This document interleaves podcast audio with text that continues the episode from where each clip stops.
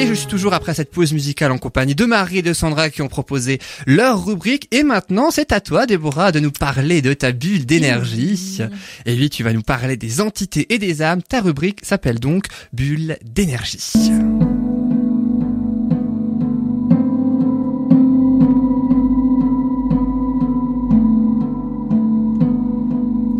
Et donc dans ta bulle d'énergie, Déborah, je le disais, tu nous parles ainsi des entités et des âmes. Je crois que c'est l'une des bases, hein, c'est bien ça, euh, des soins énergétiques. Hein, c'est ça. Enfin pour moi en tout cas. euh, effectivement. Alors le nom est euh, assez connu, hein, donc. Euh, oui on en parle souvent quand même. On sait peut-être pas forcément ce que c'est, mais voilà, on en parle de ça, plus en le plus. détailler un peu plus est peut-être euh, important aussi. C'est ça, effectivement. Euh, c'est quelque chose qui, bah, je vais me répéter comme dans les autres euh, enregistrements, vieux comme le monde. Euh, il y a quelques euh, mois seulement. Hein. c'est vieux. pas du tout, pas du tout. Hein. Et c'est quelque chose, c'est une des premières vérifications que je fais, où je sors ma petite casquette de passeuse d'âme. Alors avant d'en dire un petit peu plus, je voulais quand même vous donner la définition de l'âme, comme vous allez la trouver si vous tapez âme définition spirituelle chez notre ami Google, on trouvera donc principe vital de toute entité douée de vie selon certains courants religieux et philosophiques. Le mot âme vient du latin anima qui veut dire souffle, respiration. Alors l'âme, c'est quelque chose qui a été euh, pris en compte à travers toutes les civilisations qu'on connaît. On y voit des traces. Euh, partout dans l'histoire des différentes civilisations, l'Égypte, hein, qui parlait du jugement de l'âme, il fallait qu'ils puissent, ils allaient, le, le défunt comparaissait pour faire valoir et reconnaître son droit à la vie éternelle. Il y avait le passage euh, des grands pharaons à travers ouais, la rivière. dire l'Égypte, c'était quand même. Ils étaient très poussés. Pour les Vikings, bah, ils parlent du Valhalla pour leurs guerriers, pour que l'âme puisse monter et se retrouver dans le royaume de Dieu. Donc accessoirement pour les Vikings, Odin. Les Celtes croyaient également en l'immortalité de l'âme et la chrétienté a eu un peu plus de mal, mais on y est arrivé. voilà. Euh, L'entité, pareil en définition, vous allez trouver la définition suivante. Un être vivant normalement dans une autre dimension et qui d'une manière ou d'une autre s'est retrouvé impliqué dans la nôtre et n'arrive plus à retourner dans la sienne ou en tout cas à y aller. Euh, dans leur propre monde, ces entités sont utiles et nécessaires à la bonne marche de l'univers. Voilà, ça c'est la définition de l'entité au niveau spirituel. Alors, les deux sont reliés, je m'explique. Euh, après, ça dépend de l'ouverture qu'on a, de la compréhension de ces choses-là qu'on a envie d'avoir ou pas. C'est pas une question de croyance finalement. Simplement, comme je disais avant avec Yann, nous sommes une âme dans un corps doté d'un esprit. Ce qui reste après le décès est l'âme. Certains professeurs et certains médecins se sont quand même penchés là-dessus de façon plus poussée parce que ça les intrigue. Et c'est dans une chanson euh, d'Alex Hepburn d'ailleurs, 21 Grams of Soul. Donc voilà, le poids de l'âme par ces médecins, pour ces médecins, voilà, c'est 21 grammes. Il y avait un film sur euh, sur ça aussi où euh, des médecins, c'est au début du 19e, je crois, où euh, justement ils faisaient des expériences pour essayer de peser le poids de l'âme. C'est ça. Ouais, voilà. Ça. ça. colle. Je pense que ça vient de là mm. sûrement. Je je l'ai pas vu celui-ci, mais effectivement c'est ça. Donc aujourd'hui, voilà, nos médecins très cartésiens commencent quand même à s'ouvrir et à se dire bon, il y a quand même un truc. nos chers défunts perdent 21 grammes systématiquement. Doit y avoir quelque chose. Bon, pour schématiser et pour rendre un peu plus accessible tout ça, j'aurais envie de vous donner un le film Ghost, mhm. qui est magnifique, avec Patrick Swayze et Demi Moore. voilà, c'est ça, et qui reflète très bien ce que nous on peut rencontrer comme situation en tant que passeur d'âme, c'est-à-dire qu'il y a une mort euh, rapide qui n'est absolument pas programmée et il y a le refus du décès, l'incompréhension de la situation, euh, l'incompréhension de d'être immatériel finalement et le besoin de rester pour aider ses proches. Ça c'est quelque chose qui revient souvent. Alors les âmes, euh, voilà, il y a différents, on le sait, différents décès. Euh, c'est rarement dans la joie ce sont ces âmes-là que nous, on va mettre dans la case entité, sachant que dans le mot entité, il n'y a pas que les âmes humaines, il y a bien d'autres choses que j'aborderai une autre fois. On va parler des âmes humaines. Donc en fait, finalement, c'est un être désincarné, quelqu'un qui a quitté ce monde de façon très matérielle, qui est sorti de son corps, et pour diverses raisons, a choisi de ne pas forcément aller à l'endroit qui lui est destiné de suite. Alors on en a parlé juste là, il y a le refus, il y a l'incompréhension, il y a le besoin de rester auprès de ses proches, la sensation d'avoir encore quelque chose à finir, et puis simplement aussi, on a aujourd'hui des âmes qui sont extrêmement fatiguées par la maladie. Le cancer, par exemple, est une maladie extrêmement épuisante qui va jusqu'à épuiser l'âme, donc il n'y a plus l'énergie nécessaire. Et ce sont des âmes qui vont euh, se rattacher au plan terrestre. Finalement, c'est leur mémoire encore, donc pour eux, c'est leur place.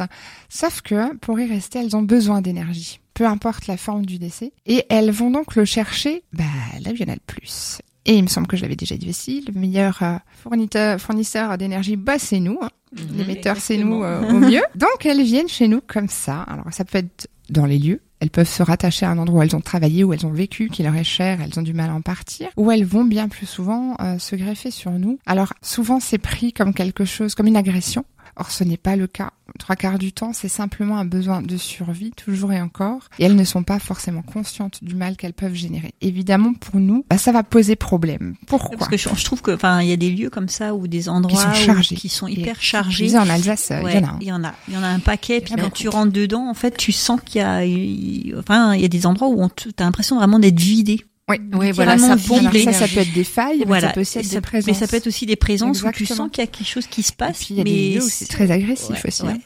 On se sent vraiment pas bien, on a besoin de sortir. C'est ça, exactement. Ça peut venir de là, mais pas que. Donc pour nous, l'essentiel en tant que thérapeute, ça va être de libérer. Alors déjà, dans le premier temps, libérer, puisque quand vous êtes accompagné, une, deux, trois, ça peut être beaucoup plus aussi, hein, ça vous pompe votre énergie vitale. Donc vous avez le taux vibratoire qui n'était peut-être déjà pas assez haut puisqu'elles ont réussi à venir se greffer. Et qui plus est, quand elles restent avec vous, ben, elles vous vont pomper une partie de votre énergie vitale. Donc, résultat des courses, ben, forcément, euh, il y a des conséquences directes. La fatigue est une des premières, mais alors quand je dis fatigue, évidemment, euh, c'est pas la fatigue de vous êtes couché à 5 heures du matin, vous levez à 7 heures. Non, non, c'est la fatigue mentale. Euh, c'est. Ah non, c'était une âme qui m'a pompé l'énergie. Voilà. non. Euh, quand on parle de fatigue, vous avez déjà fait le tour un petit peu comme ça, vous avez fait le check-up de votre vie, est-ce qu'il y a une raison, oui ou non? Sinon, cherchez plus loin. Ça peut être ça, effectivement. Puis euh, souvent quand il n'y a pas de maladie, quand il n'y a pas de raison vraiment réelle d'être fatigué, euh, voilà, il n'y a pas de manque de vitamines, y a pas, etc., etc. On a fait le tour, on trouve pas. Mm pensez peut-être avoir par là, effectivement. Et puis, euh, ce qu'il faut savoir aussi, c'est qu'elles restent, donc tant qu'elles ne sont pas passées, elles vont rester dans leurs dernières émotions. Et comme je disais avant, c'est pas très gai. Donc, on a souvent tristesse, mélancolie, agressivité, incompréhension, etc. qui viennent. Quand elles sont, euh, quand elles ont envie de venir comme ça avec nous, elles vont aussi certaines avoir la possibilité, de façon euh, non volontaire aussi, pour la plupart du temps, de partager leurs dernières émotions. Donc, pareil, impact direct sur l'autre. On peut avoir des sautes d'humeur, les agressivités soudaines sans raison, encore une fois euh, valables ou, justifiables, ça, ça se ça peut se traduire aussi par euh, des colères viscérales. Alors que vous, franchement dit, en général, quand ça arrive, c'est pas des situations dans lesquelles vous auriez réagi comme ça ou qui méritent une telle réaction, mais c'est impossible à contenir.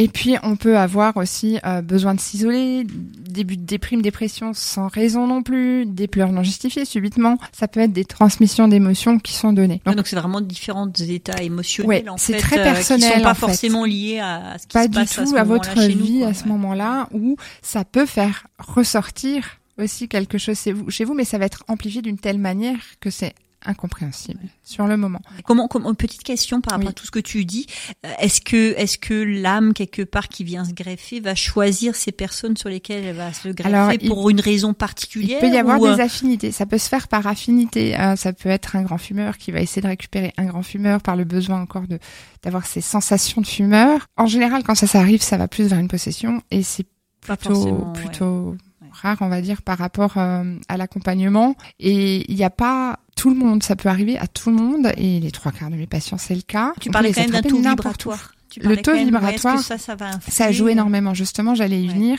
Comment finalement un petit peu se protéger de ça, puisque bah, il y en a autant que d'incarnés, hein, donc euh, voilà, il y en a partout. Et euh, le taux vibratoire à sa place, vraiment, elle est au cœur de, de la protection qu'on peut mettre en place avec l'aura.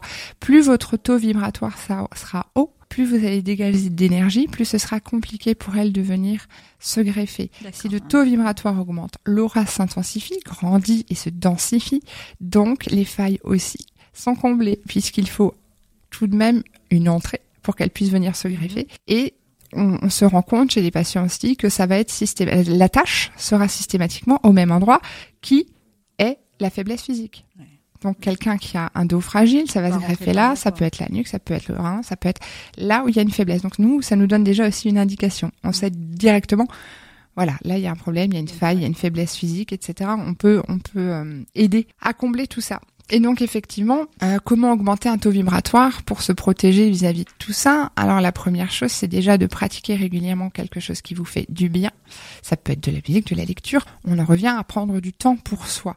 Augmenter le taux vibratoire va par le bonheur et le plaisir. le plaisir, ça et voilà, ça c'est une partie, mais pas que. Euh, augmenter son taux vibratoire, ça peut être une volonté, ça peut être un travail quotidien qui est tout à fait faisable par le biais de la méditation. Mhm. Parce que vous allez rentrer vers le moi profond. Vous Technique allez de respiration aussi. Qui va tout à fait avec la, avec la méditation, tout à fait. Mhm. Et plus vous allez travailler votre connexion haute, plus votre taux vibratoire va augmenter. Chanter aussi. Plus vous serez, oui, danser, je chanter. tout à fait. Et plus vous serez protégé. Ça ne veut pas dire que ça ne vous arrivera jamais. Et euh, j'aimerais un petit peu aussi dédramatiser tout ça euh, j'ai volontairement avant donné euh, l'exemple du film Ghost. Il y en a bien d'autres qui font bien plus peur que ça. Alors oui, le bien et le mal, cette dualité existe en tout point dans notre monde, c'est certain. Et en toute personne. Exactement. Et euh, on, peut croiser aussi des entités qui sont néfastes, qui ont cette, ce, ce, besoin de faire, on va dire, le mal, entre guillemets, en tout cas de façon plus consciente et volontaire. le travail est légèrement différent, mais c'est pas non plus une généralité. Et euh, je pense que ça dépend encore une fois de notre propre taux vibratoire et notre, euh, je pense aussi quand même. Oui et non, parce que même en tant que thérapeute, je peux dire que j'en ai fait l'expérience, alors que personnellement c'est un travail quotidien et euh, de par les formations, les connexions, etc. à la limite ça ne devrait plus arriver. Mais là un exemple simple, je forme une personne et elle est amenée à faire ce travail-là aussi. Elle en a les capacités, mais elle est pour l'instant encore pas prête à le faire. À chaque fois qu'elle accueille quelqu'un, c'est moi qui le ramasse. Ah d'accord. C'est dommage. Malgré, euh, mais, mais parce que à quelque part, euh, euh, je, la réaction c'est, je ne suis pas prête, va voir par là. Voilà. Donc malgré euh, tout ce que je peux faire et le, stade où j'en suis au niveau énergétique, ça peut arriver. Mais forcément, plus vous allez être en conscience de, de ces choses-là et dans l'idée de vous protéger, ça arrivera moins souvent. Et qui plus est, l'impact sera moins fort aussi. tu le gères autrement en fait. Exactement. Et puis au fur et à mesure, si on s'intéresse à tout ça, on est tout à fait capable de s'auto-diagnostiquer. Il y a des choses qui reviennent. Euh, moi, tout au début, quand j'ai démarré, c'était euh, cette colère viscérale. Et ce n'est pas moi.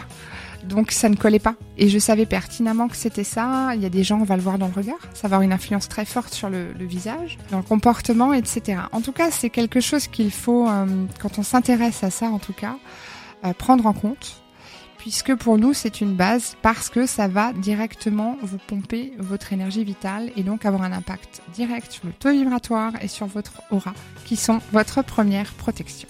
Voilà pour nos amis désincarnés. C'est très intéressant et on entend de plus en plus de témoignages comme ça de personnes euh, qui, euh, qui, qui, euh, qui en parlent maintenant et oui, qui plus ouvertement. Ouais, plus ouvertement. Et euh, bon, euh, moi, je, ça perso, j'ai fait la connaissance euh, d'une géobiologiste. Oui. Et elle m'a fait des soins énergétiques, mais sincèrement, c'est bluffant, quoi. Ouais, en je veux dire, ouais, ouais, c'est bluffant parce que tu te rends compte sincèrement que le on, se rend compte, on fait la différence le avant et le après. Ah oui, surtout quand tu n'as jamais rien fait et que tu n'es pas bien, que tu dis bon, je vais essayer. Et souvent, euh, on en parlait justement avant en antenne, euh, des personnes qui viennent et qui disent bon, moi j'y crois pas, on m'a dit de venir, je viens. Euh, c'est des personnes qui ne sont pas en attente de quelque chose, donc elles réceptionnent fortement et sont en général surprises du résultat et de la sensation du moment. Exactement. Juste comme ça encore, euh, si vous avez envie d'en savoir un peu plus, il y a un, livre que j'ai lu qui est fort sympathique, qui s'appelle Les Aventures de l'âme de James Van Prague, qui est vraiment euh, simple et très agréable à lire si vous avez besoin de, de différencier âme, esprit et corps. Il en parle beaucoup et euh, à lire, vraiment sympathique.